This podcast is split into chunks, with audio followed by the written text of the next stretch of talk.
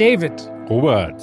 schön, dass du da bist. Oh, so ein freundlich heute. Was ist Ich habe mir das heute vorgenommen. Ich habe heute, also ich habe es mir nicht aktiv vorgenommen, weil ich will ja nicht dich umschmeicheln.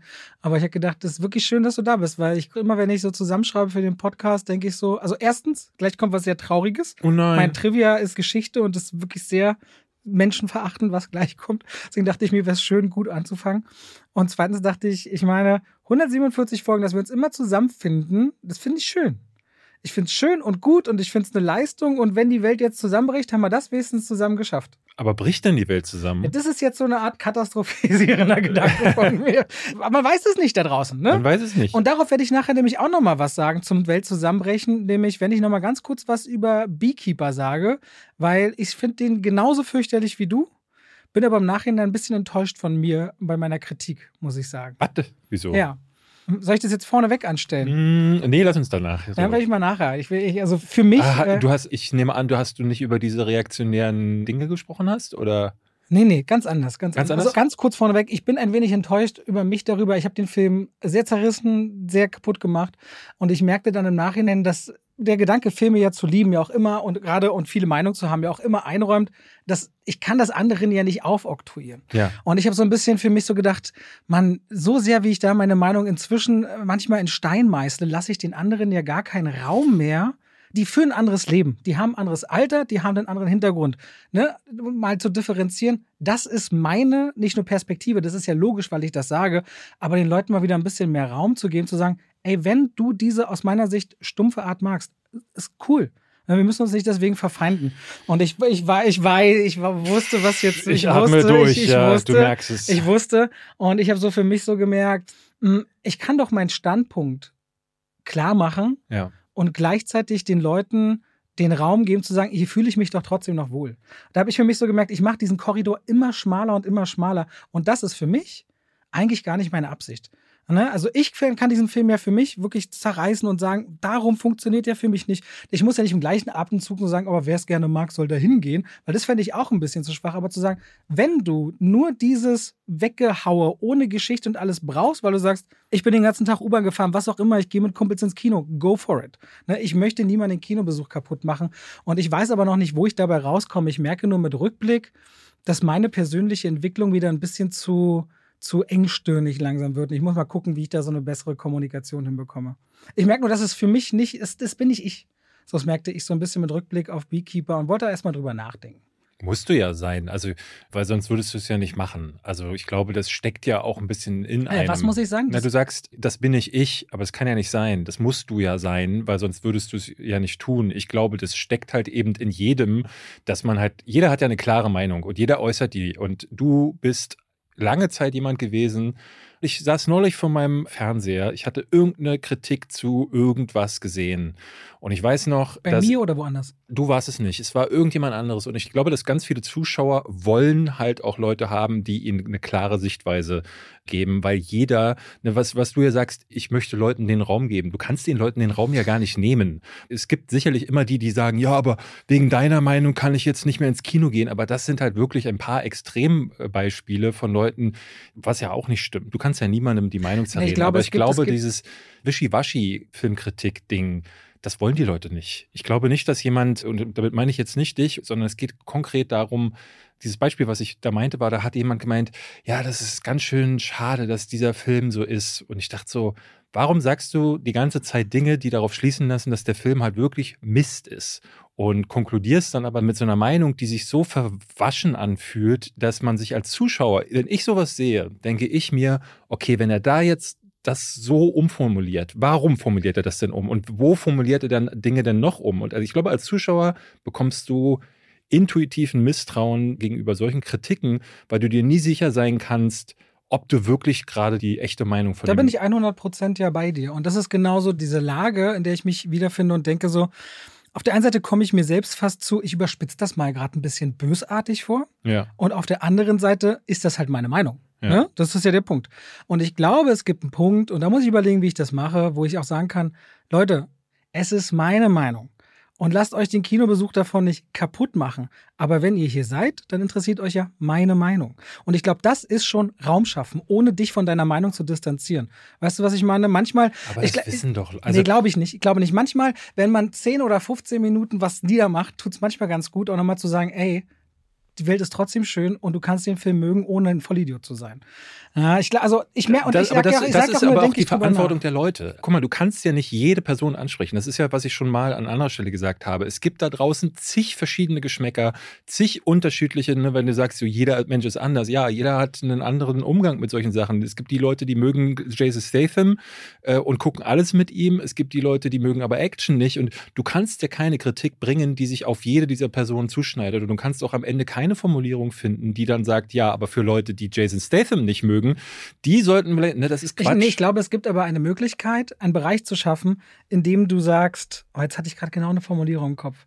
Bei mir ist es mittlerweile ja auch so, dass ich, ich habe eine Zeit lang auch mehr draufgeprügelt und mittlerweile ist es auch so, dass ich sage, zumindest in den langen Kritiken werde ich da nochmal differenzierter, dass ich eigentlich immer versuche zu sagen, das und das mag ich gar nicht, aber ich kann mir vorstellen, dass, ja, jetzt zum Beispiel bei The Marvels äh, oder äh, ich glaube bei Aquaman zum Beispiel, da hatte ich auch gesagt, wer bei Aquaman 1 genau dieses Dumpfe mochte, dem wird das wahrscheinlich wieder gefallen. Diesen Leuten sei dann nur gesagt, dass es auf jeden Fall nochmal eine Stufe darunter liegt, zumindest für mich. Aber ihr könnt ja im Kino selber mal gucken. Ja, aber selbst das ist ja schon ein viel besserer Weg, weil ich merke gerade, wenn ich ab und zu bei dir reingeguckt habe, zum Beispiel, das ist ja ein besserer Ansatz. Ich merke gerade für mich, bei Beekeeper war das für mich jetzt so der, ich will nicht sagen Bodensatz, aber der Moment, wo ich dachte, warte mal, das ist jetzt für mich ein bisschen zu viel.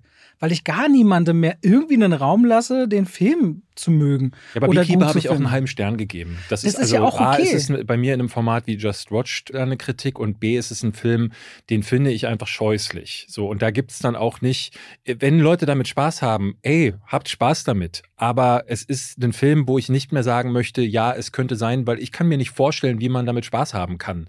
Ich hatte in meiner Kritik noch gesagt, dass es ein Film ist für Leute, die es lieben, sich mit Freunden 15 Bier reinzuknüppeln. Und das habe ich auch mehrfach in Kritiken gelesen von Leuten, dass die gesagt haben, ja, äh, da kann man sich mal schön einen reindübeln und dann hat man da bestimmt Spaß mit. Mag sein, aber mehr kann ich da nicht rausholen. Aber selbst da bist du noch netter als ich. Und deswegen denke ich so, Robert, überleg mal ein bisschen. Ich, ich, kann mir, ich hatte für mich einfach Okay. so langsam das Gefühl, es entsteht so eine Grenze, wo die Leute zu Recht interpretieren könnten, ich hätte für mich eine Wahrheit gepachtet. Und das Mhm. ist es ja nicht. Und das ist nur was, wo ich sage, das ist mir jetzt zu aber viel. hast du ja für dich. Ja, aber trotzdem, ich stell's aber auch so raus, dass, ich, wie soll ich sagen, ich habe festgestellt, das bin nicht diese Art und Weise, wie ich das gerne machen würde. Ich kann meinen Punkt haben und trotzdem etwas mehr auch bei den Leuten trotzdem sein, weil so fange ich nachher an, vielleicht Kino als Ort oder Film an und für sich zu sehr anzugreifen. Und das, das, das ist es nicht. Ich glaube, das ist die Entscheidung, die man treffen muss, wenn man so einen Kanal hat oder sich als Filmkritiker dann versucht zu verdingen. Ne? Dass man äh, für sich die Entscheidung trifft, mache ich das nur für mich und mache einen Kanal, wo ich ganz klar sage, das ist meine Meinung, Punkt. Alles andere ist mir wurscht. Oder mache ich einen Kanal, wo ich versuche, zumindest Anhaltspunkte für den Zuschauer zu liefern. Und dann, klar, dann sollte man irgendwie sagen, ey, ich fand den schrecklich. Das sind die Gründe, warum ich ihn schrecklich fand. Aber ich kann mir vorstellen, unter diesen ja. Maßstäben zum Beispiel, ich habe bei The Beekeeper ein ganz klarer Vergleich wäre für mich, äh, wenn du John Wick magst oder Mission Impossible, dann magst du gute Action, dann bist du in The Beekeeper falsch.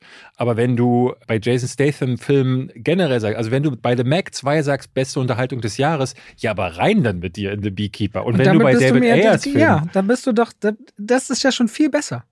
Ne? Und ich sage ja auch nur, ich bin so ein bisschen, jetzt haben wir es ja doch vorneweg gesagt, so ein bisschen erschrocken, nicht über die Leute und nicht äh, über das, was ich da eigentlich sage, sondern dass ich denke, das bin nicht ich. war das schon dieser menschenverachtende Trailer? hörst nee, hör dir die Review mal an. Ich glaube, die ist sehr, sehr, ich will nicht sagen böse, aber ich dachte so, Robert, wenn du, wenn du in dem Tempo weiter so drauf hast, wo stehst du denn dann in einem Jahr? Für mich ist das so ein Punkt, wo ich jetzt mal ein bisschen überdenken will. Und das ist ja aber auch, glaube ich, fair. Ich meine, ich mache das jetzt auch seit zwölf Jahren und ich, Gott, ich war in jedem Jahr anders in diesem Beruf wahrscheinlich. Ey, es ist auch wichtig, dass man sich weiterentwickelt und dass man halt sich auch immer mal wieder hinterfragt und sagt, ist das die Art und Weise, wie ich Filmkritiken machen möchte? Mir hatte Max, also Hand of Blood, neulich mal gesagt, meine Filmkritiken sind regelrecht seicht geworden. Und da dachte ich sofort, mein erster Impuls war, oh scheiße, ich muss wieder mehr draufprügeln. Und er meinte dann, das finde ich aber gut, finde ich besser.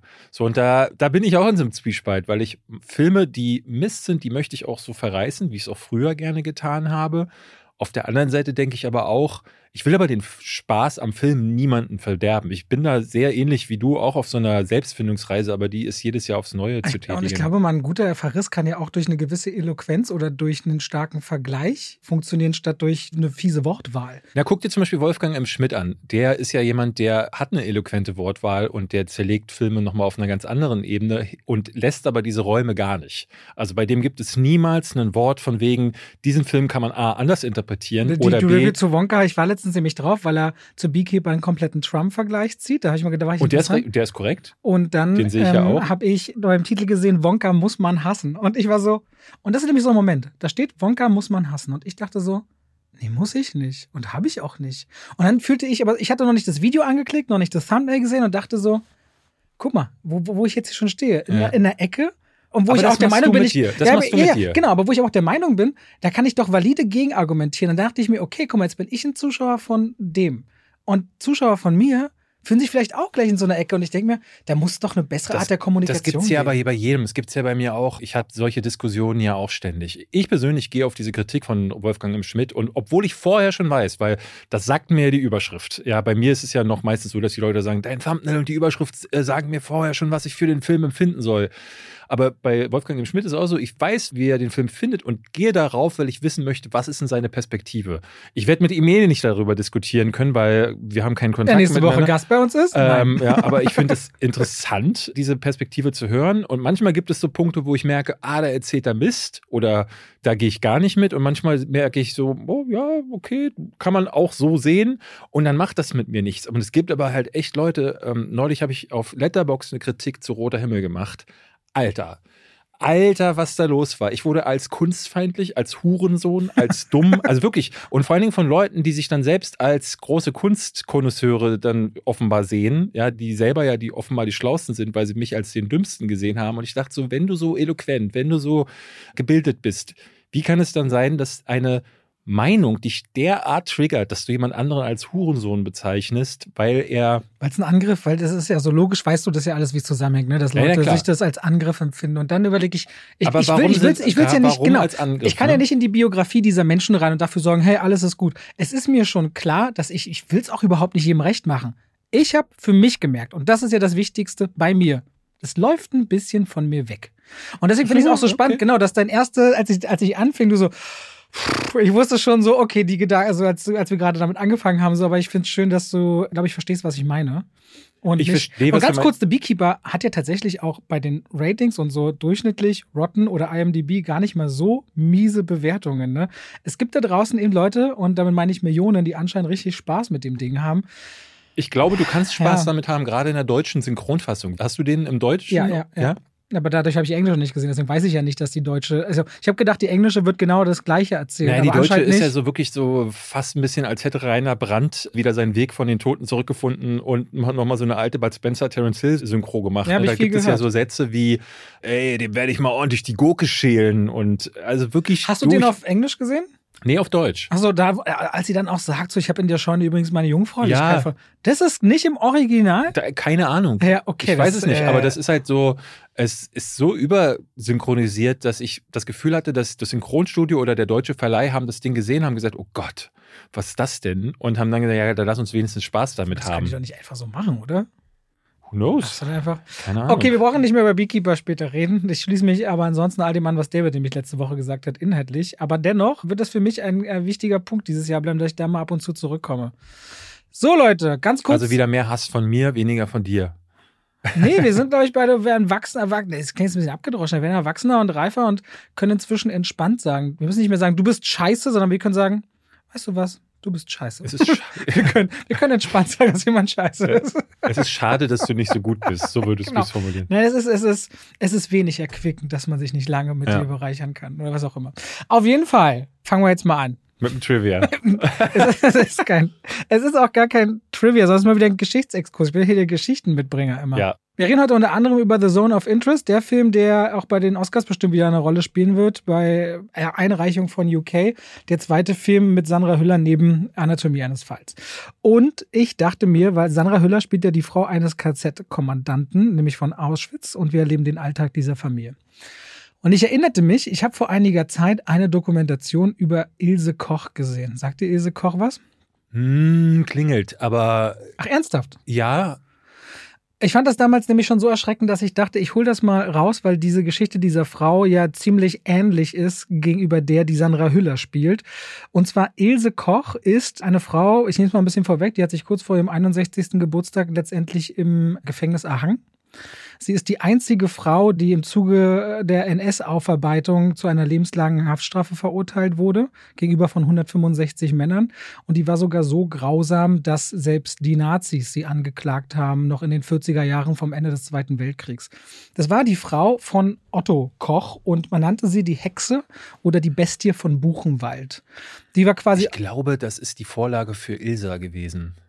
Ja? Ich bin mir nicht äh, hundertprozentig sicher, aber ich habe ja hier schon mal über She-Wolf of the SS gesprochen, Ja. Ilsa, wo es so eine Exploitation-Reihe von gab. Und ich bin mir nicht sicher, deswegen der Name klingelt so ein bisschen. Ich glaube, es war die Vorlage. Das kann Es sein. würde Sinn machen, wenn du das gerade so sagst. Ilse Koch, die kommt eigentlich aus einfachem Hause mit ihrem Mann Otto Koch, den sie, hat- die war auch schon 32 ist sie in die NSDAP eingetreten und hat 34 ihren Mann kennengelernt. Die hatten eigentlich nicht viel.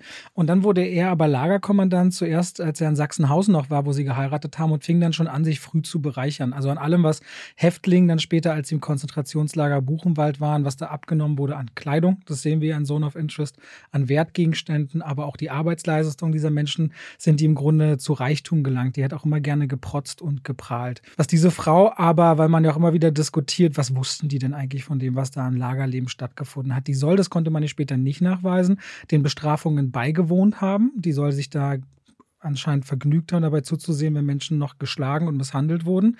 Was bei ihr besonders perfide war, war, dass sie angeblich auch Leute wie T irre gehalten haben soll im eigenen Haushalt während der Arbeiten. Aber die ist gerne am Zaun lang gelaufen in Buchenwald und Das hat soll bei Amon Goeth ja auch so gewesen sein. Der war ja auch so, so ein Perverser, was ihn ja unterscheidet von so jemandem wie Rudolf Höss zum Beispiel, Ja. von dem wir später noch hören. Und sie ist gerne am Zaun lang spaziert und hat dann Häftlinge verpfiffen, die sie nicht gegrüßt haben. Oder sie hat sich extra aufreizend angezogen. Und wenn sie das Gefühl Stimmt, hatte, das einen, gehört. einen besonders äh, aufreizenden Blick bekommen zu haben, hat sie die auch verpfiffen und sich dann eventuell auch noch angeschaut, wenn die da bestraft wurden. Man konnte ihr nicht nachweisen, auch immer ein großes Thema, dass sie von Häftlingen tätowierte Hautstücke hat sich zukommen lassen und daraus dann Lampenschirme oder bestimmte Gegenstände für den Alltag hat fertigen lassen, die sie verwendet hat und ist eine der ja, sadistischsten Personen im Zuge dessen, was überhaupt Frauen angeht, was im Nachhinein noch überliefert ist. Am Ende ist sie mehrfach vor Gericht, international, dann wieder noch ein zweites Mal in Deutschland angeklagt worden. Ich will es relativ kurz hier halten, ist sie zu lebenslanger Haft verurteilt worden und hat sich dann letztendlich erhangen 1967. Ganz grausame Frau, die sehr unnahbar gewesen sein soll, sehr unangenehm. Ich habe hier mal kurz noch ein Bild von dir, äh, von, von einem Videoausschnitt, Von mir. ein Bild von ihr. Du siehst sie gleich hier vor Gericht, wie sie, und da ist ein ganz ekliger Blick, wie sie auch nach oben guckt, wo ich so dachte, da ist so ein ganz sadistischer und ekelhafter Blick schon drin. Wollte ich mal kurz über Ilse Koch reden, um so einen Bogen zu schlagen. Und sorry für Ja. diesen, diesen ein- Einstieg es zu ein The Zone of Interest. Es ist ein guter Bogen, weil bei Zone of Interest, was mir immer wieder durch den Kopf ging, ist so dieses Entmenschlichen, was damals passiert ist und was ja dann auch, ich hatte mich, nachdem ich Zone of Interest gesehen habe, nochmal über Rudolf Höss, über den ich nicht viel wusste, belesen. Und der war ja einer von ganz vielen Nazis, die dann hinterher in den Prozessen da saßen und gar nicht verstanden haben, dass sie überhaupt strafbar, also dass das strafbar gewesen wäre, was sie da tun. Ne? Also der, der soll da gesessen haben und der äh, hat ja bei der Aufarbeitung große Mitarbeit geleistet. Goebbels soll ja unter anderem gedacht haben, dass diese ganze Vernichtung oder die Vernichtungsmaschinerie, die es im Hintergrund gab, dass man sie ihnen nicht nachweisen könne. Und Rudolf Höss hat also große Anteile daran gehabt, dass äh, hinterher sehr viele Nazis auch angeklagt wurden. Später wurde er dann in Polen hingerichtet. Und der saß aber da und dachte, Weiß man das das Motiv, auch. warum er das gemacht hat? er Ging meinte, es darum, sich zu retten oder um sich selbst darzustellen oder um die Wahrheitsfindung nee, der glaubte, der glaubte sogar, also er sagte in den Prozessen dann an irgendeiner Stelle, dass er gar nicht verstehen könne, dass er jetzt Teil der Angeklagten wäre, weil er ja nur Befehle be Das, was worauf Soldaten ja immer wie. Genau, also und er- wieder so ein- Der ist zum Beispiel, der soll nicht sadistisch gewesen sein, sondern wirklich jemand, der extrem akribisch war, jemand, der einfach voll der Pflichterfüllung gewesen ist und dem es wirklich hauptsächlich darum ging, seinen Wert im Leben auch zu zeigen. Und der war hinterher völlig schockiert, als es dann hieß, er muss in Polen, wurde, wurde er dann per Galgen hingerichtet. Und ja, über den werden wir gleich eigentlich nicht so viel über ihn reden, sondern eher über den einen der besten Filme des Jahres, über The Zone of Interest. Aber vorher kommen wir nach diesen wunderschönen, erheiternden Worten von Robert äh, zu, Zur zwei wie Begrüßung. Pech und Schwafel. Willkommen zu zwei wie Pech und Schwafel.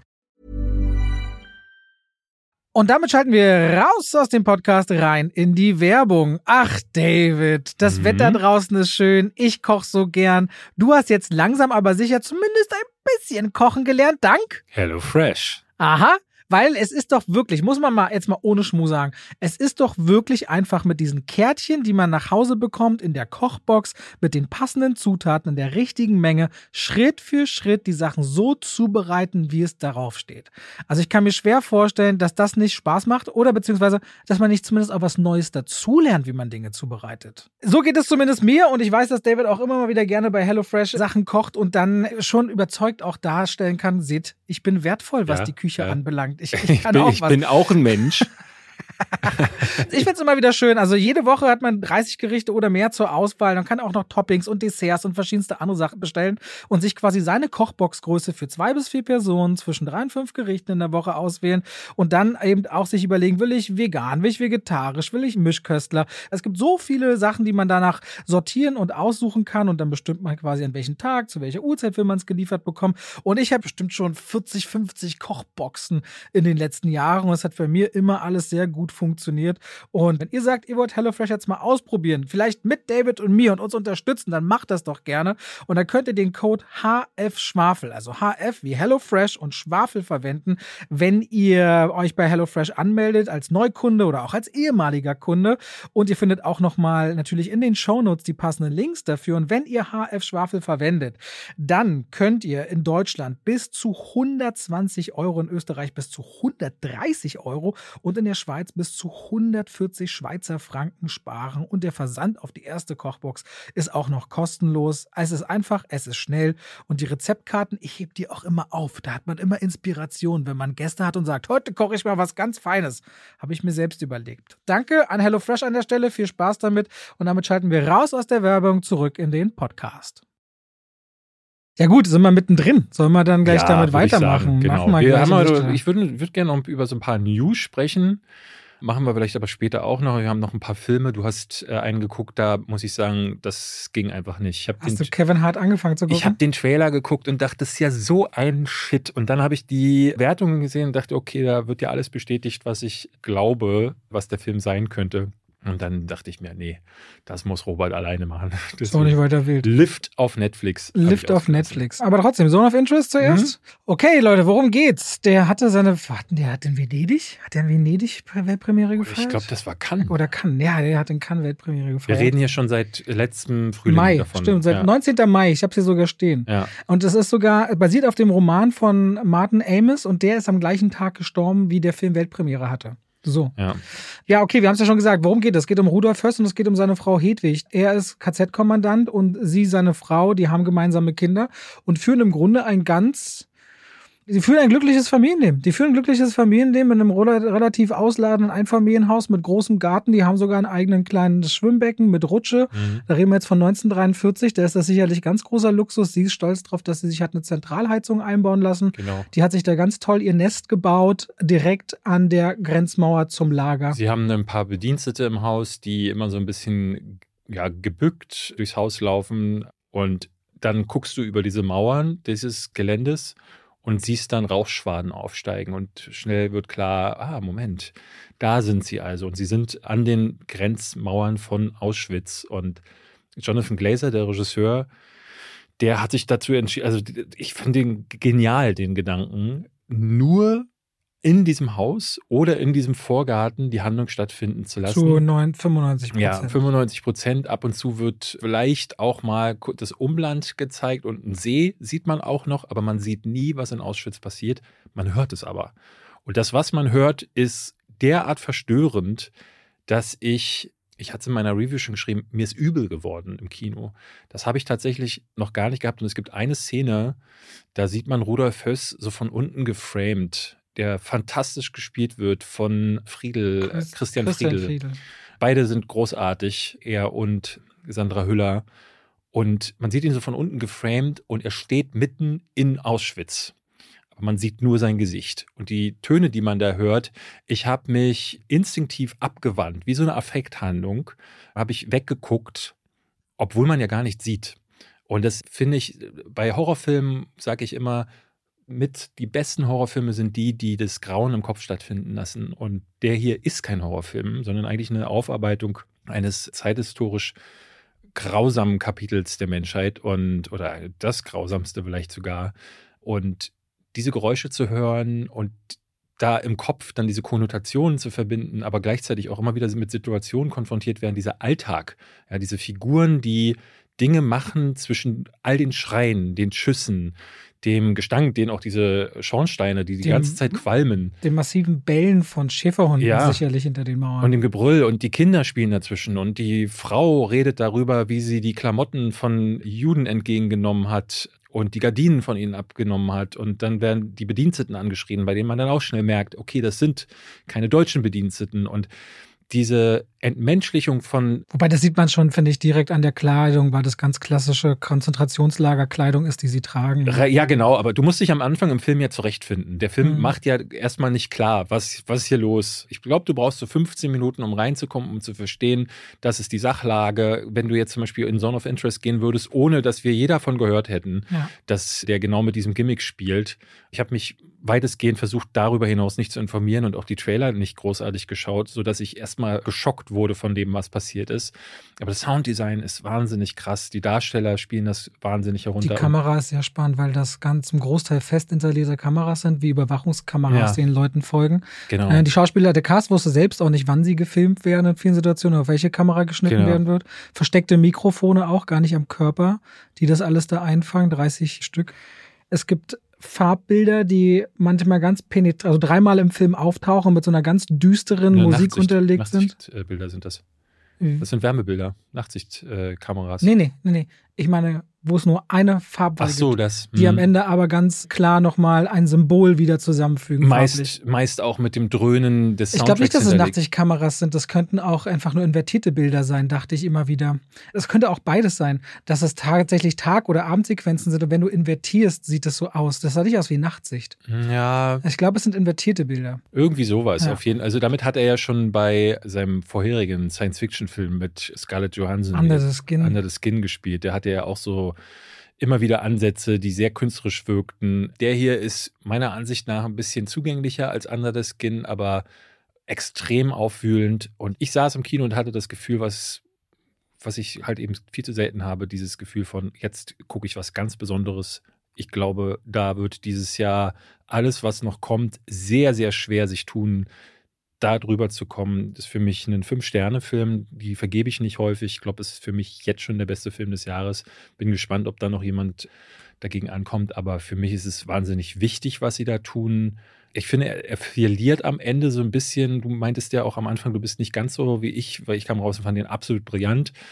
Ich finde, am Ende verliert er diese Dringlichkeit so ein bisschen, weil dann diese bedrückende Stimmung wird so ein bisschen aufgelöst, weil der Film dann Rudolf Höss der versetzt wird. Der kommt dann nach Greifswald, glaube ich. Oranienburg. Oranienburg. Und da folgt man ihm dann in Meetings und anderen Situationen. Und da merkte ich, da löst sich das ein bisschen auf, weil ich vorher das wirklich faszinierend finde, was Jonathan Glazer da macht. Aber trotzdem ist der Wahnsinn. Ich fand den brillant. Den muss man gesehen haben. Ist neben Poor Things einer der besten seit langem. Schwer zu begreifen, wie so Dinge parallel passiert sind, wenn so Abgrund unmenschliche Dinge passieren. Das frage ich mich immer wieder an Kriegsgebieten, wenn quasi das Leben manchmal in Städten noch ganz regulär stattfindet, während ringsrum schon alles zerbombt wird, ne? was da psychisch auf die Menschen lastet. Ja. Und hier hatte ich mich speziell immer wieder bei Hedwig Hörs gefragt, wie viel weiß die eigentlich genau? Wie viel nimmt die denn wahr? Ist da eine kognitive Dissonanz? Sehr viel, das merkte man. Aber es gibt dann spätestens einen Punkt, wo sie ganz klar jemandem mhm, eine Drohung ja, ja. ausspricht, wo ich dachte, Alter. Ja, ja. Die war für mich fast noch, ich hatte das Gefühl, fast noch diabolischer als äh, mhm. äh, er. Eher der, na, auch wenn man sich über ihn beliest, der wirklich, der hatte so eine, zumindest eben so diese Staatstreue oder diese Erfüllungsgehilfen. Aber sie hat die Ideologie viel mehr drin gehabt, ja, ja, genau. weil sie das auch ganz klar sagt, das ist der neue Lebensraum im Osten, von dem der Führer immer spricht. Ja, ja. Diese Treue da auch und diese Indoktrination, es war halt wirklich faszinierend. Und gerade jetzt, ne, wir letzte Woche sind hier in Berlin Leute, aber auch in allen möglichen Städten in Deutschland auf die Straße gegangen gegen die AfD weil sie halt eine, ne, man muss, man kann da hin und her diskutieren, wie, wie sehr steht denn die AfD wirklich eben für diesen nationalsozialistischen Gedanken.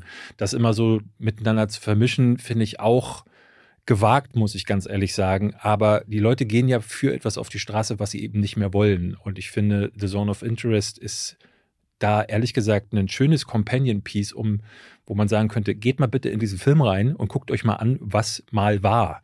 Ne? Und Leute, die dann wirklich so Dinge sagen, wie man muss äh, auch irgendwie, neulich gab es irgendwie so das Ding, dass es Journalisten müssten deportiert werden, wenn sie der Meinung seien, dass die AfD zumindest überprüft werden müsse wo ich dann denke, so Leute, was, also was ist denn da los? So wisst ihr nicht, was in unserer, gerade in unserer Geschichte zurückliegt. Und deswegen finde ich, ist das gerade ein Film, den wir auch brauchen. manchmal schwer, überhaupt noch mit dem Schrecken hinterherzukommen, wenn man sich überlegt, was wir heute inzwischen für sagbar empfinden.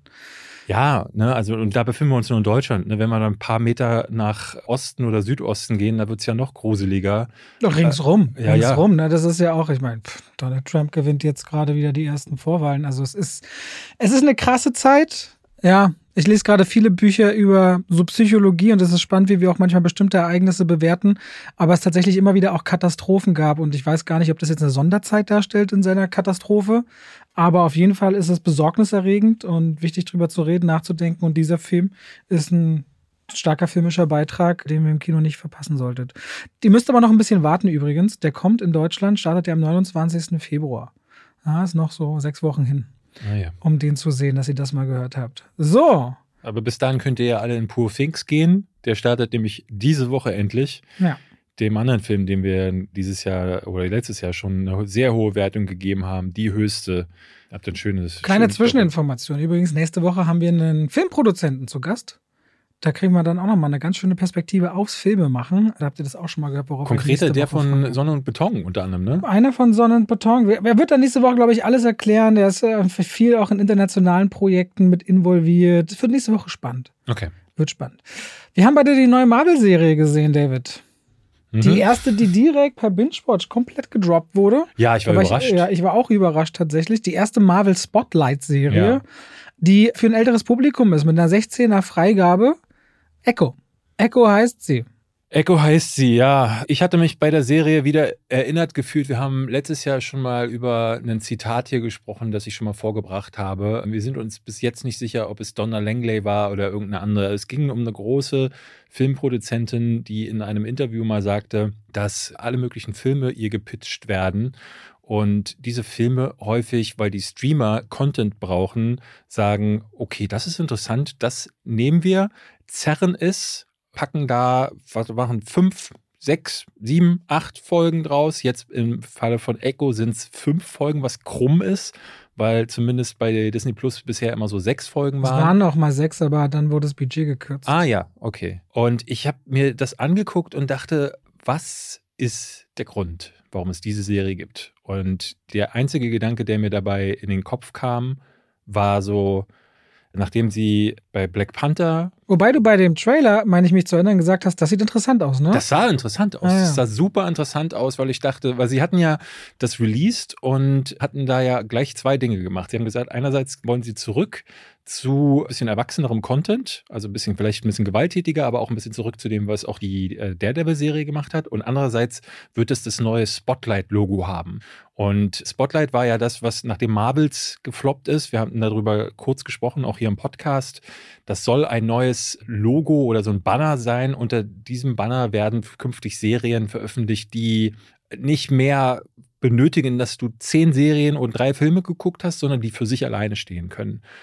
Und es ist gelogen. Das ist halt einfach nicht wahr. So, weil du diese Serie nicht gucken kannst, wenn du Hawkeye nicht gesehen hast. Und wenn du nicht so ein bisschen zumindest weißt, was in der Daredevil-Serie passiert ist. Und was okay ist, offen gestanden, ne? weil so sind, mittlerweile hat man sich ja daran gewöhnt, dass die Disney Plus oder die Disney-Marvel-Sachen so funktionieren. Aber es ist, es ist so weird. Das ist so abstrus anzukündigen, dass wir sie da dieses neue Label haben. Und wir hatten ja da noch darüber gesprochen. Das war, ich glaube, im Oktober oder November kurz nachdem Marvels Release ist, hatten wir darüber gesprochen und ich, da haben wir beide so gesagt, so könnte spannend sein, wir schauen mal, wohin das geht. Und dann, das, dann ist gleich das erste Ding der Beweis dafür, ja, nirgendwohin. So, und es kann natürlich sein, dass das äh, hätte uns eigentlich auch dünken können, dass Echo längst fertig war, als sie hinterher dieses Spotlight-Ding darauf geslappt haben aber trotzdem fühlt sich das so weird an. Und das ist so eine der Dinge, die mir daran so ein bisschen missfallen. Und der andere ist, dass ich diese Serie dann geguckt habe und dachte, was, was, was soll das eigentlich sein? Nichts davon ist mir in Erinnerung geblieben. Die Action in der ersten Folge zeigt sie genau das, was ich im Trailer gesehen habe. Lange Kamerafahrten und ein paar coole äh, Choreos, aber dann in den nächsten Folgen überhaupt nicht mehr. So und ähm, das war so ähm, die Visitenkarte. Zwei Actionsequenzen gefühlt war die Visitenkarte für die ganze Serie. Exakt. Ja, wirkte wie so, als hätte man das schon gehabt, so als quasi, äh, um es zu pitchen.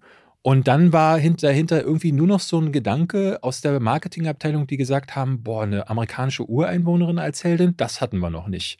Und irgendwie ist, das kann ich mir als einziges vorstellen, warum man sagt, jo, das brauchen wir jetzt, weil einen anderen Grund kann es nicht gegeben um haben. Hätte ich lieber eine Kingpin-Serie gesehen, ja. der ja hier eine große Rolle spielt. Der vor allem dann auch nach der letzten Episode noch eine Credit-Scene bekommt, wo du so denkst, ah, okay, da wird ein bisschen was angekündigt.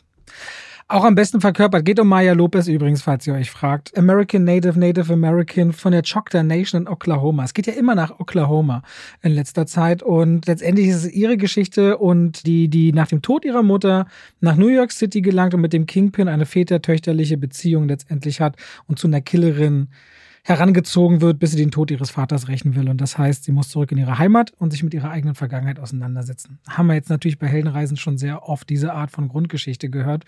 Und da ist die Serie relativ faul geschrieben, weil die Charaktere wahnsinnig flach sind. Die Hauptdarstellerin bringt selbst wenig Präsenz mit und wenig Aura mit, wenn sie, nicht, dann mal, wenn sie, dann, wenn sie dann mal, ja gut, aber trotzdem kann sie einen Gesichtsausdruck haben. Du siehst es ja schon bei ihrer eigenen Großmutter, die in den Aufnahmen, die sie dann hat, noch am meisten Charakter reinbringen kann in die Serie. Deine Mimik existiert ja trotzdem, aber wenn sie dann weint irgendwo steht, dann hast du quasi dieses Gesicht, was auch ohne Tränen komplett nach nichts aussehen würde. Mhm. Und ich dachte dann immer wieder, das ist irgendwie zu wenig. Da gibt es gar nichts, was mich interessieren würde. Die ist auch in Wirklichkeit deaf, also gehörlos ja, und hat Beinprothese. Aber das. Ach, sie hat auch eine Beinprothese? Ja, ja. Ah. Aber das ist tatsächlich so. Der Film macht so ein Thema über Spiritualität, Tradition und, und Verantwortung innerhalb von einem Stamm aus. Serie. Was Serie? Film hast du gesagt. Macht die Serie auf und dann denke ich mir, das ist aber so sehr an der Oberfläche, dass du dem doch gar nicht wirklich damit gerecht wirst. Vor allem wenn 1883, 1923, Yellowstone und Killers of the Flower Moon diese ganzen Themen doch viel ernsthafter anpacken, wenn es um Schuld geht und wenn es um Tradition und, und was gehört eigentlich wem und wie am Übel mitgespielt wird, anfassen, wirkt das ja eben wieder wie so eine Disney-Variante davon. es will das in so vielen Ecken. Ne? Es will gleichzeitig irgendwas über mafiöse Strukturen erzählen. Ne? Also es geht darum, dass der Kingpin dieser große Underground oder Unterwelt Gangsterboss ist und sie will jetzt quasi seine Position haben. Es geht auch so um dieses Verhältnis Kingpin zu ihr, die ja so die Ziehtochter am Anfang vom Kingpin ist und das wird sich da so ein bisschen auf den Kopf stellen. Dann geht es aber auch, der Film schaltet mehrfach zurück. Die Serie. Oh ja. ja, aber das ist so ein Ding zum Beispiel. Ne? Das fühlt sich auch gar nicht an wie eine Serie, sondern es fühlt sich an wie ein viel zu langer Film, der nie zum Punkt kommt. Jedenfalls, sie geht in die Vergangenheit, da wird dann von mythologischen Ureinwohnerkreaturen erzählt. Dann gibt es irgendwann ein, das war so auch ganz seltsam, so ein längeres Rugby-Spiel oder was das gewesen ist. Es gibt ein ganz merkwürdiges Finale, also der Showdown, den finde ich ganz billig gelöst. Ja, und nichts davon wird wieder so richtig erzählt und ich dachte mir, da bleibt ja nichts hängen. Die Figur wird nicht wirklich erzählt. Du hast in der ersten Folge hast du Daredevil, der kurz reinkommt, dann nie wieder da ist. Hawkeye, der kurz reinkommt, dann nie wieder da ist. Und äh, dann darüber hinaus erzählt es um eine Hauptfigur, die von allen Beteiligten auch die uninteressanteste ist. Ich dachte die ganze Zeit, wann kommt endlich der Kingpin wieder rein? Und dafür ist dann Vincent D'Onofrio dann eben, hat auch nicht viel, mit dem er arbeiten kann. Es wird ja gemunkelt, dass äh, der Kingpin angeblich der große Bösewicht in, in einem der nächsten Marvel-Hauptfilme sein soll. Und da hätte ich ehrlich gesagt Bock drauf. Also dem mal so einen großen Moment zu geben, nachdem es äh, im Daredevil-Film damals mit Ben Affleck ja das, das letzte Mal gewesen ist, wo er das hatte, da hätte ich Bock drauf. Aber diese Serie ist einfach, also die fand ich richtig, ja. richtig öde. Also ich fand sie, ja, also zäh und langweilig, da bin ich dabei. Zwei Kampfszenen und den Kingpin habe ich hier als positive Sachen stehen. Mhm. Weißt du aber, wo Vincent D'Onofrio noch mitspielt? Hm, da habe ich mich auch gewundert, als ich das gesehen habe. Ich habe ihn kurz im Trailer erhaschen können zu Lift. Aha. Neue Kevin Hart Heartbeat Production auf Netflix. Heartbeat heißt das? heißt eine Produktionsfirma. Ah. Und boah, der ist wie die Pest, ne? Der ist so eine dieser Seuchen in Hollywood, finde ich. Äh, zu denen gehören für mich Ryan Reynolds. Er ist so wirklich auch so richtig pestig, der auch immer wieder kommt und nicht wegzukriegen ist. Also das finde ich ganz schlimm. Und dann haben die mittlerweile ihre eigenen Produktionsfirmen, was ja dann bedeutet, dass immer Aaron. Reynolds ist, glaube ich, Milliardär inzwischen aber mit Geschäften außerhalb der Filmwelt, weil der immer wieder Companies aufkauft und verkauft. Ja. Ich glaube, Kevin Hart, jetzt mal ganz anders. Ich habe ihn dreimal live gesehen bei den Social Movie Nights. Der kann Publikum sehr schnell im Band ziehen. So mhm. live. Ich glaube, live funktioniert der super. Ne? Der füllt Hallen, Stadien. Das ist das, was er eigentlich kann.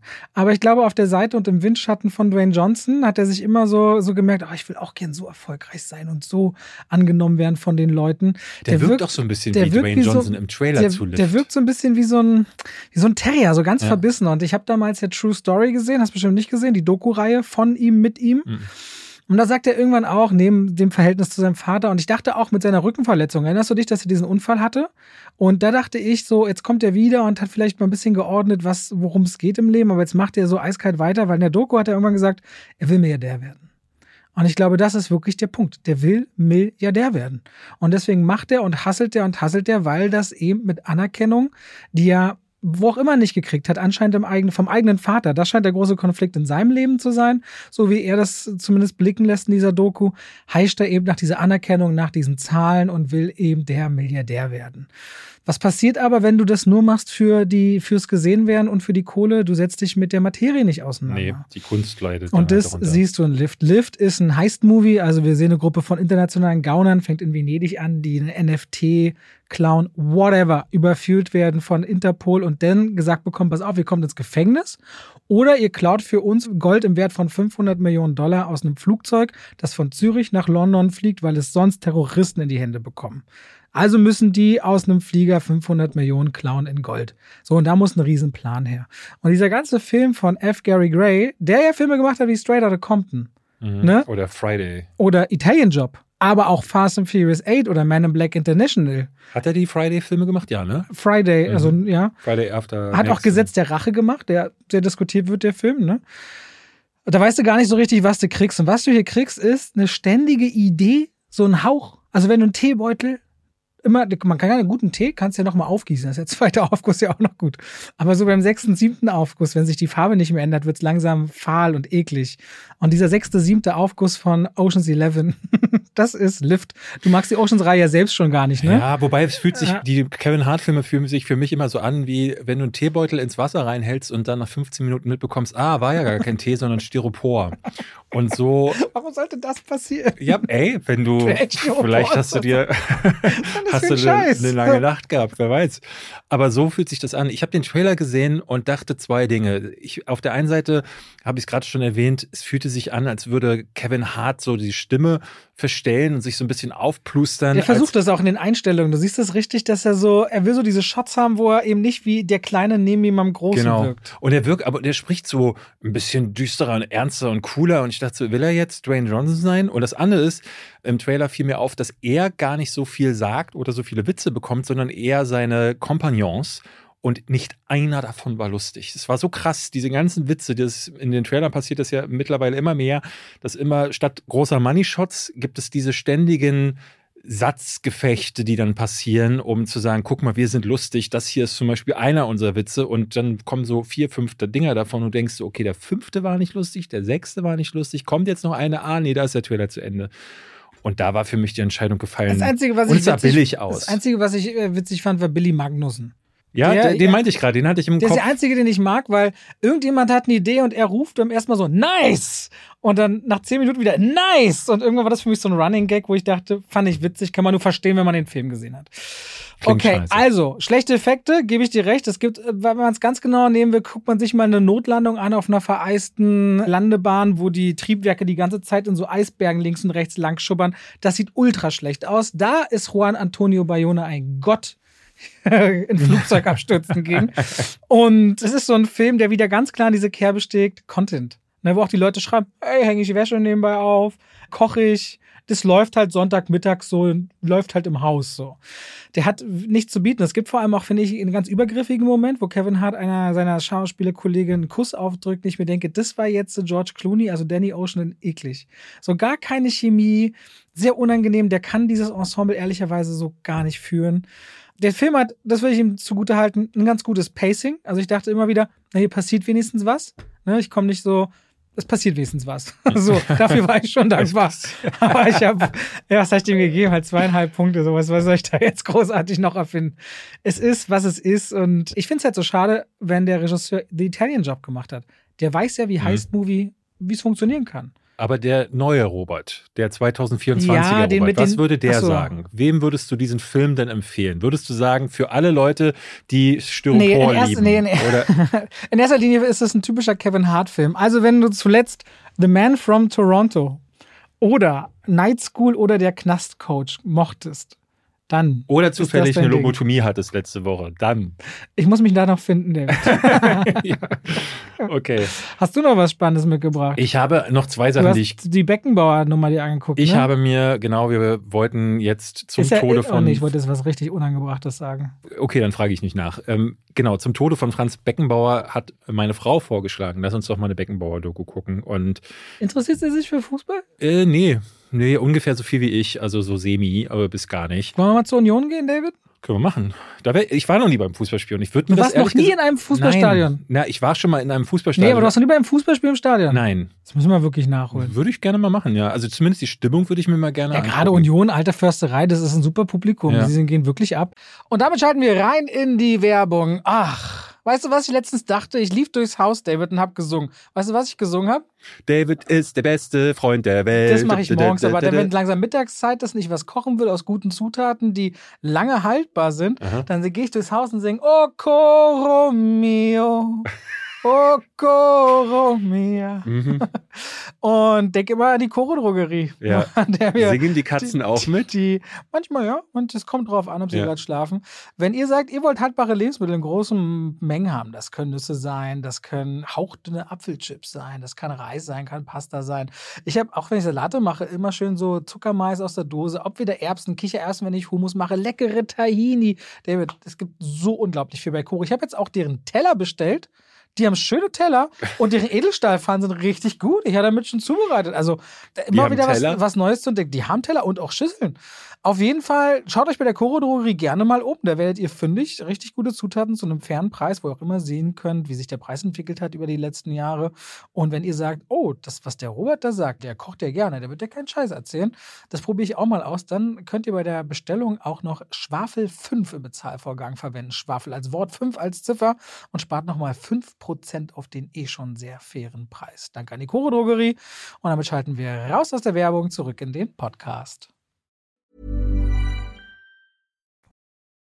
Auf jeden Fall ging es da eher so um ihn als Figur. Ich glaube, wir wollten beide mal schauen, nochmal zurückblicken und was diese Doku, die ich empfehlen kann, die gibt es in der ARD-Mediathek kostenlos zu gucken.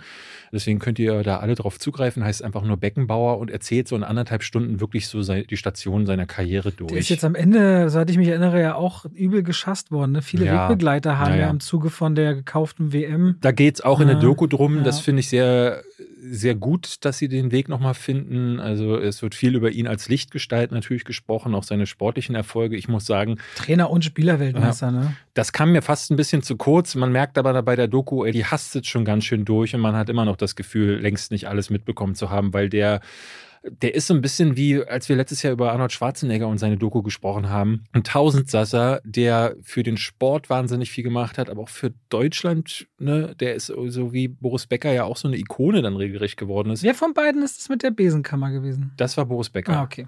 Aber Beckenbauer war der mit der Weihnachtsfeier. Genau, okay, der war dann genau. nochmal, ja. Solche Dinge werden aber eher so semi angesprochen, muss man sagen. Es geht dann erst am Ende um seinen Downfall, aber der Downfall wird auch so ein bisschen geframed. Deswegen fand ich die Doku insgesamt auch leider nur gut, in Anführungszeichen. Ist natürlich wahnsinnig faszinierend zuzugucken, aber ich mag bei Dokus leider nicht, wenn die sich so stark geframed anfühlen. Es kamen sehr, sehr viele Politiker zu Wort, was ich strange fand, muss ich ganz ehrlich sagen. Also Wolfgang Schäuble zum Beispiel sitzt da und redet. Äh, Der sind ja auch verstorben ist vor kurzem, ne? ja, aber da sitzen halt natürlich Leute, die waren in der Zeit, als zum Beispiel die Weltmeisterschaft auch hier stattgefunden hat, sind die äh, zum Teil gerade aus der Regierung gegangen oder waren kurz davor da und haben Schäuble, natürlich auf das. Innenminister, weiß ich nicht, wer da 2006. Aber gut. Ja, weiß ich ehrlich gesagt auch nicht mehr. Aber auf jeden Fall, ich fand das ein bisschen doof, dass so die kritischen Dinge, die man an Beckenbauer durchaus auch kritisieren darf, dass die so ein bisschen geframed wurden. Und es führte bei uns zu Hause auch wieder zu so einer interessanten Situation. Meine Frau fing dann an, wieder, die ja immer die Ungerechtigkeit der Welt dann immer beschreien möchte, sagte dann, Mann, warum konnte die deutsche Presse ihn einfach nicht einfach sein lassen? Weil der Spiegel, dann kommt auch ein Spiegelreporter zu Wort, der dann sagt so, naja, wir haben dann halt Tipps bekommen und haben dann recherchiert und gemerkt so, ey, die ganze FIFA und der DFB und das ist ein richtig krasser Drecksverein und Beckenbauer hat Verträge unterzeichnet, die ihm Millionen zugesagt haben oder die Millionen Spenden an die FIFA zugesagt haben und äh, er hat dann hinterher sich damit rausgeredet, er hätte nicht gewusst, was er da unterschreibt. Das mag man ihm sogar glauben, weil ehrlich gesagt, ne, das war bei Boris Becker in se- dessen Doku auch sehr schön zu sehen. Wobei man auch kurz festhalten muss, diese gekaufte WM ist, glaube ich, sogar die günstigste von allen du. der letzten Jahrzehnte. Ey. Also ich glaube, das ist immer Ja, noch, ja. also da darf vieles nicht, Also es- okay, das ist ja, mir ja. klar. Aber es ist immer noch sehr günstig gewesen. Ja, aber dann sitzt dann so im Der ist doch nur auf 6 Millionen oder sowas zurückgeführt worden, oder? 5,4 Ja, Millionen. das ist doch, das ist, Im Grunde nichts, ja, wenn man ja, ehrlich ja. ist. Ne? Aber ich meine, das verdient Manuel Neuer in zwei Monaten. Und dann gibt es dann halt wirklich so Leute, die in der Doku dann sagen, naja, äh, was habt ihr denn erwartet? Die FIFA und so ist halt ein großer äh, Verein, da geht's nur um Geld. So. Und ja und nein. Also das heißt ja aber trotzdem nicht, dass man, und da meinte ich auch zu meiner Frau, ich finde es gut, dass die deutschen Journalisten danach geforscht haben. Was dann die Presse oder auch die Allgemeinheit daraus macht, nämlich dass dann plötzlich aus der Lichtgestalt die Anti-Lichtgestalt wurde. Das ist wieder so ein anderes Ding, ne? dass man immer jemanden braucht, den man hochsteigen lässt zum Himmel und dann ihn aber wie Icarus dann unbedingt fallen sehen möchte. Das ist eher ein gesellschaftliches Problem und aus dieser Perspektive ist es interessant, das zu gucken. Deswegen würde ich euch empfehlen, wenn ihr nochmal wissen wollt, was hat Beckenbauer alles erlebt. Auch, ich finde, seine Ex-Frauen kommen auch zu Wort, was auch irgendwie spannend ist, weil auch seine Liebeleien dadurch so ein bisschen beleuchtet werden. Das war ja auch immer Thema. Und sein Bruder, also wirklich auch Leute, die ihm sehr nahe standen, kommen zu Wort, aber nie so richtig, weil es wieder so eine Doku ist, die gerne alles erzählen möchte und dafür ist dann einfach nicht genug Zeit Hm. da. Aber guckt Was euch ist das, das, 90 Minuten oder kürzer? ein bisschen Oder- mehr als 90 Minuten. Ja. Was ist das zweite? Das zweite ist ein Film, der bei Amazon wieder mal verschluckt wird. Und zwar ganz seltsamer Fall von Eindeutschung, die nicht stattfindet. Ein Film namens Foe äh, heißt es am Original. Und wenn ihr jetzt nach Foe sucht auf Amazon Prime, findet ihr dort einen Film namens Enemy. Und ich habe die Tage da durchgeguckt und dachte, was? Enemy? Foe, also F-O-E, ist ein Film mit Paul Mescal, der ja gerade so als der neueste, heißeste Shit in den USA gilt, auch jetzt in Gladiator 2 mitspielen wird. Und Saoirse Ronan. Mitspiel. Das spielt die Hauptrolle in Gladiator 2. Saoirse Ronan. Shische. Saoirse. Ja, was auch immer. So. Und Deswegen ist mir übrigens letzte Woche bei Beekeeper aufgefallen, du hast nicht mit einem Wort Josh Hutcherson erwähnt. Dessen Callcenter in fucking Massachusetts in dem Film ist und ich Ja. dachte, es kommt alles Ja, ja. zusammen, was der Ich, hab, nicht äh, ich hatte kann. Kino Plus die Folge zu Beekeeper geguckt und da kann Daniel Schröckert seinen Namen auch nicht aussprechen. Ich dachte, ah, ein Bruder im Geiste. Ha, noch einer, der das nicht so richtig hinbekommt. Auf jeden Fall, die beiden spielen in Foe oder Enemy. Da hat sich wieder das, die, der deutsche Verleih gesagt, hm, Foe, also Gegner, das kann der Deutsche nicht aussprechen. Wir könnten jetzt Gegner daraus machen im Deutschen, klingt aber komisch. Lass uns Enemy draus machen, das kennen die Deutschen eher.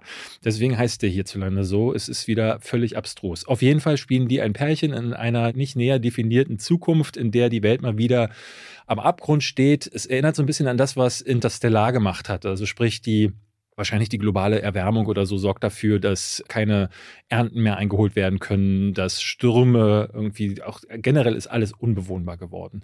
Deswegen möchte die Menschheit sucht ihre Zukunft in den Sternen und dafür sollen jetzt einzelne Leute rekrutiert werden, die dorthin reisen. Und der Twist des Films ist, dass die Pärchen, die dann ausgesucht werden und wo die sich dann entscheiden müssen, dass dann auch einer der beiden für Jahre in den Weltraum geht, auf, auch auf einen anderen Planeten, die dann dort besiedelt werden sollen, um dort mitzuhelfen.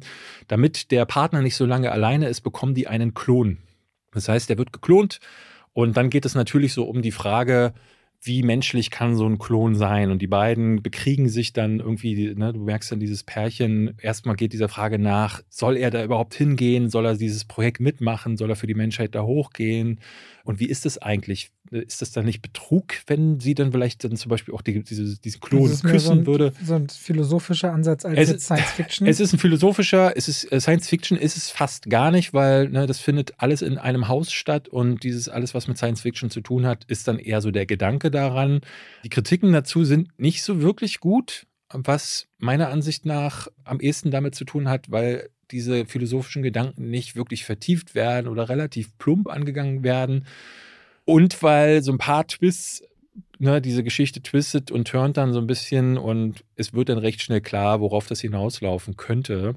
Ich mag aber einfach Saoirse Ronan und Paul Mescal ist auch wirklich krass und die beiden funktionieren sehr gut. Ich fand den Ansatz der Geschichte gar nicht übel, aber ich war dann auch am Ende nur so bei drei Sternen, dachte mir aber, es ist wieder so ein Film, keine Werbung, kein gar nichts, einfach so auf Amazon Prime abgeladen. Falls ihr also auch mal reingucken wollt, falls ihr einen der beiden Darsteller mögt, es ist wirklich so ein Film, wo dann auch nicht mehr als drei Darsteller zu sehen sind, dann guckt euch Foe oder Klingt ja Enemy nach an. Kammerspiel, wenn das auch alles in einem Haus ist. Mhm.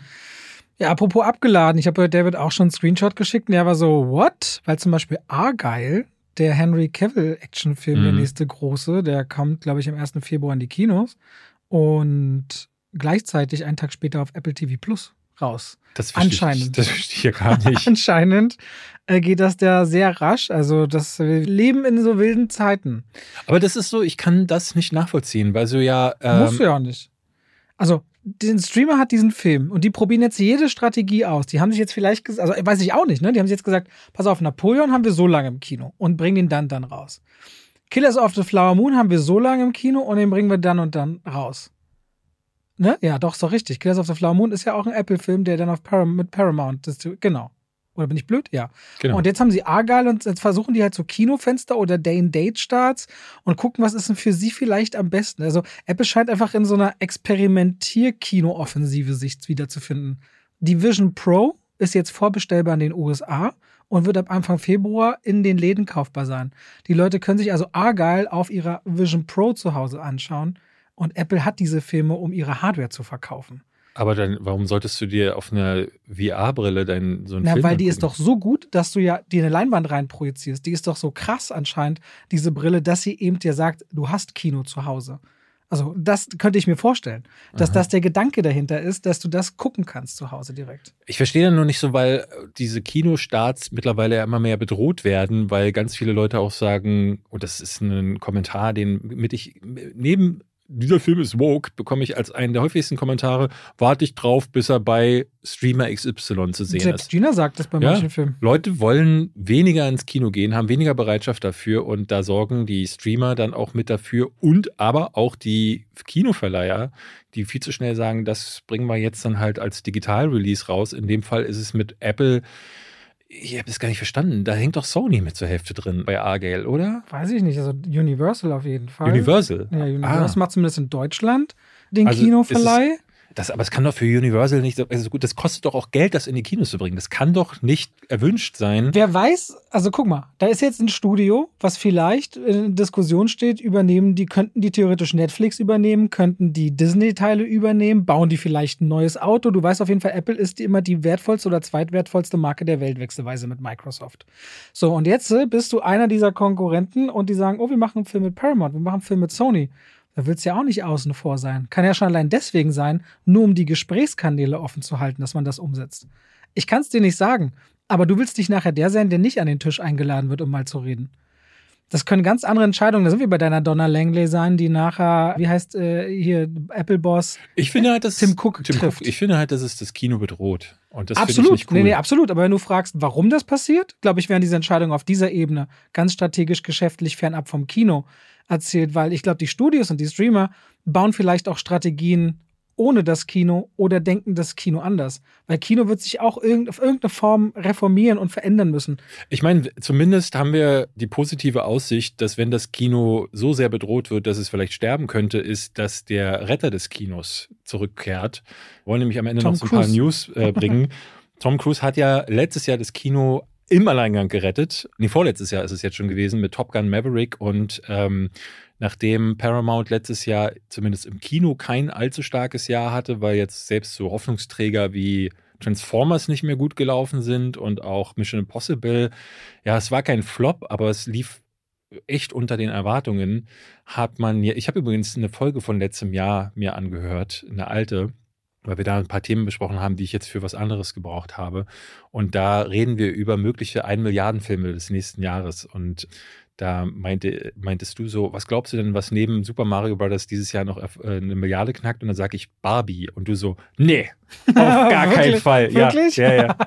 äh, in der Folge äh, große Krisen und irgendwie, irgendwie, irgendwie noch was hieß die Folge. Und äh, da dachte ich auch so, ja, ich wollte damals nicht glauben, dass es einen Barbie-Film gibt. Du wolltest nicht glauben, dass das einer der erfolgreichsten oder der zweite Milliardenfilm wird. Und Top Gun Maverick im Jahr davor knapp 1,5 Milliarden genau, gespielt. genau. Und jetzt äh, werden sie, das kam diese Woche als News raus, neben der Tatsache, dass Tom Cruise mit Warner Brothers sich zusammentun wird, wird er einen dritten Top Gun machen. Und ich kann kaum erwarten, was dieses Mal die Geschichte wohl sein wird und an welchem Strand Aber er- dieses Mal. Miles Teller wieder dabei, Glenn Paul dabei, Joseph Krasinski wieder Regie. Schauen wir mal. Ich meine, ob dann Paramount und Warner Brothers zusammengehören, wenn der Film rauskommt, dann ist Tom Cruise eh wieder bei beiden. Und ich denke mal, dass es scheint irgendwie in die Richtung zu gehen, dass Ja. es da einen großen Merger geben wird. Interessant war auch, dass, und das hätte ich ehrlich gesagt nicht erwartet, die Ankündigung, dass der nächste Star Wars-Film, und zwar der konkret nächste, ähm, bei dem den, es gab ja so mehrere äh, Filme, die da immer mal wieder in Aussicht standen. Ich glaube, Dave Filoni, der ja unter anderem auch die äh, Mandalorian-Serie gemacht hat, der soll ja eine eigene Filmreihe bekommen. Es soll ein Film zu Ray kommen. Und wo man bei Ray schon das Gefühl hat, so, also Lucasfilm hat wirklich ein erstaunliches Händchen dafür, an der Fanbase vorbeizufilmen. Haben sie jetzt gesagt, wir machen statt einer vierten Staffel von The Mandalorian machen wir einen Film Mit Grogu mit und ihm. Grogu und ihm. Und ich dachte so, wow, ist das wieder dämlich. Ich bin immer so hin und her gerissen, weil ich denke, auf der einen Seite, ne, wir wollen ja Film auch feiern, auf der einen Seite will man natürlich auch offen sein und will sich freuen, aber wie wir bei den Marvel-Serien, letztes Jahr haben wir ja viel darüber gesprochen, Superhero-Fatigue, also wollen die Leute noch Superheldenfilme und was müsste sich zum Beispiel ändern, vor allen Dingen auch zum Beispiel bei Marvel. Und da war ja einer der Punkte, den auch Fans sagen und den wir auch nennen, lasst es sein, dass alles in sich zusammengeschlossen ist, erzählt wieder originäre Geschichten, Dinge, die sich frisch anfühlen vielleicht, versucht was, setzt mal junge Wilde hin, die sich was ausdenken. Und dann sagen sie, okay, dann machen wir jetzt als nächstes einen Film, für den muss man, damit man ihn versteht, vorher drei Staffeln von The Mandalorian gesehen haben. Also im Grunde das, was, woran The Marvels letztes Jahr gescheitert ist, sagen sie jetzt, machen wir als Nein, Film. nicht nur das, anscheinend sollen da auch so die Geschehnisse aus Ahsoka und mehreren Sachen zusammenkommen. Solltest du Ahsoka nicht auch noch irgendwie einen Film? Naja, also die Gerüchte sagen jetzt, sie warten diesen Mandalorian-Film ab, ob der erfolgreich performt und wollen dann eine Trilogie draus machen, weil John Favreau kriegt auch noch seinen Film nach wie vor Ja? anscheinend und das könnte der Auftakt zu einer neuen Trilogie sein. Ah. Das ist jetzt die Gerüchtelage, muss man mal schauen. Ja, ich habe diese Woche an einem Video gearbeitet, weil ich hatte letzte Woche ja so eine Vorschau gemacht und da, wie, ich glaube, ich habe es letzte Woche im Podcast auch angesprochen, es ist irre, wie viele Fortsetzungen kommen und man redet auch nur noch über diese Sachen und es ist, Ja. es ist faszinierend und verstörend. Fast and Furious 11. Soll wieder wie der erste Teil werden, viel günstiger, weil der letzte zu teuer war. Dwayne Johnson wird wahrscheinlich gegen Jason Momoa am Spin-off kämpfen, sodass der ganze Cliffhanger rauskommt nach Teil 10. Und dann soll es wieder so ein Original-Heist-Ding werden. Ach, warten wir mal ab. Das ist ja bisher Ja. nicht mehr als Jonathan Majors hat seine nächste Rolle verloren. Er spielt nicht mehr das Dennis Rodman Biopic Ach, der so den Dennis in Rodman bei. 48 Hours in Vegas. Lionsgate hat daraufhin auch gesagt, okay, dann lassen wir das kom komplette Projekt. Jetzt brauchen die einen neuen Verleiher. Ah, das ist so dieses Ah. berühmte Teilstück, wo Dennis Rodman. Hast du The Last Dance gesehen? Äh, ja, ja. Diese, ja, die fand ich ja brillant. Hm. Äh, ganz großartig, die Serie auf Netflix. Hauptsächlich über Michael Jordan, aber eigentlich geht's um die, ja, wie Chicago Bulls oder wie heißen sie? Ja. ja. Und Dennis Rodman ist ja dann irgendwie in so einer relativ wichtigen Phase des Spiels oder der Playoffs. Hat er gesagt, ich bin jetzt mal eben kurz in Las Vegas für zwei Tage, war der weg. So und kam dann wieder völlig durch, aber hat wohl, glaube ich, auch die krasseste Leistung seiner Karriere gebracht oder so. Der war ja wirklich so. so Darum wird es wahrscheinlich dann gegangen sein. Genau, ja. Und deswegen, Ja. Ich, ich, ich liebe ja Dennis Rodman, weil es so, ohne jetzt Basketballfans jeweils gewesen zu sein, von dem hat man mitbekommen. Das sind so schillernde Figuren gewesen, die ihren Sport auch, wie sagt man, die sind da einfach darüber gewachsen. Und der ist ja dann auch in Filmen aufgetreten, unter anderem mit Jean-Claude Van Damme in, ich glaube, Double Team. Ich glaube, Double Team ist das gewesen. Das ist so, das, das, da bist du viel mehr drin. Ja, So, liebe Leute, wir müssen leider in, live weiter ins Kino. Deswegen gucken kommen wir heute zum Ende. wahnsinnig wir gucken, guten- Wir gucken einen Horrorfilm. Wir werden gucken, was er bringt. Für euch noch kurz gesagt, die gleichen Serien, die bei den Golden Globes gewonnen hat, waren auch die Abrömer bei den Emmys diese Woche, nämlich Succession, The Bear und Beef. Immer noch drei Empfehlungen von mir. Und auch bei den Critics' Choice Awards waren es ähnliche Verdächtige. Oppenheimer abgeräumt, Barbie ein bisschen, Emma Stone, Paul Giamatti. Spider-Man Across the Spider-Verse hat gegen Der Junge und der Reiher gewonnen als Animationsfilm. Ja, und was ich auch interessant fand, beste Filmmusik ist Society of the Snow, also die Schneegesellschaft Ah. von Michael Giacchino. Wieder nicht Poor Things. Und ich dachte so, das ist ja seltsam. Das habe ich bei den anderen Verleihungen überhaupt nicht auf dem Schirm gehabt. Beste Musik nicht Oppenheimer? Nee. Hab ich hier irgendwie Nee. stehen. Fand, ja? Muss ich nochmal recherchieren. Dann hab, nee, nö, ich glaube, bei den Critics Choice war das. Ich, ich guck's nochmal nach. Oder war das bei der Produzenten? Aber es gab ja auch die Producers Guild. Aber ey, jetzt sind die ganzen Awards. Wann sind die Oscar-Nominierungen? Genau, also wenn wir Nächste nächste, Woche, Woche, ne? aufnehmen, haben wir einen Filmproduzenten hier und ich glaube, einer seiner Filme ist auf der Shortlist, ein Film mit Mats Mikkelsen. Ah, Und The aber während wir aufnehmen, haben wir es noch nicht gehört, wer die Nominierten sind, weil die kommen erst am Nachmittag und wir nehmen vormittags auf. Das heißt, nächste Woche sind sie eigentlich schon raus, aber wenn wir aufgenommen haben, kennen wir sie noch nicht. Deswegen müssen wir darüber eine Woche später reden. Ich denke, wir reden dann eher darüber, wenn die Oscars sind. Ja, oder das. Aber das ist im März der Fall, glaube ich, Mhm. dieses Jahr. Gut. Okay, liebe Leute, danke fürs Reinhören. Wir äh, hören uns nächste Woche wieder, sofern ihr uns treu bleibt, aber wir hoffen das. Macht's gut. Tschüss. Tschüss.